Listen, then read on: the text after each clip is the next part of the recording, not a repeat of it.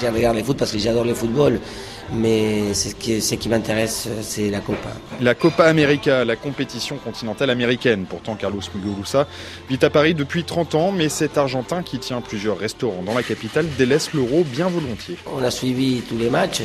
La semaine dernière, donc euh, à 1h du matin, ici à la pizzeria argentine, on a, dès que la, la, la sélection argentine joue, les gens ils se rassemblent pour, pour voir ça tous ensemble. Je suis pas objectif parce que moi, euh, voilà, j'adore l'Argentine, donc euh, on a fait une très belle prestation.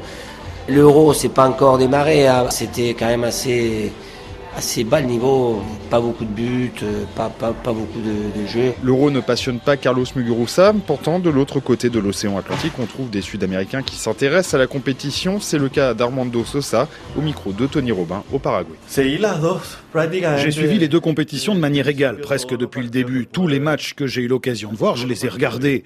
Au final, je les ai quasiment tous vus, mais pour l'euro, avec le décalage horaire, je regarde ici au bureau quand c'est possible. Je vais sur Internet pour le match de la matinée, et quand je vais déjeuner, je regarde en intégralité le match de midi. Ensuite, l'après-midi, au bureau, j'essaye de regarder ou de suivre le résultat par Internet. Mais en Amérique latine, Armando Sosa fait un peu figure d'exception. C'est logiquement la Copa América qui passionne. La compétition se joue au Mexique cette année et David Del Rio, le correspondant à Paris d'une agence de presse mexicaine, a la lourde tâche d'intéresser ses compatriotes à l'euro. C'est vraiment difficile d'attirer l'attention un peu parce que oui, effectivement les Mexicains étaient plutôt concentrés de la Copa América Centenario, bien sûr.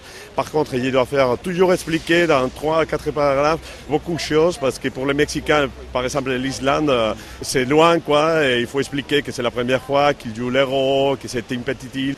Mais sinon, ça marche quand même. Ça marche quand même, en partie grâce à un joueur français, André-Pierre Gignac, qui joue dans le club mexicain des Tigres.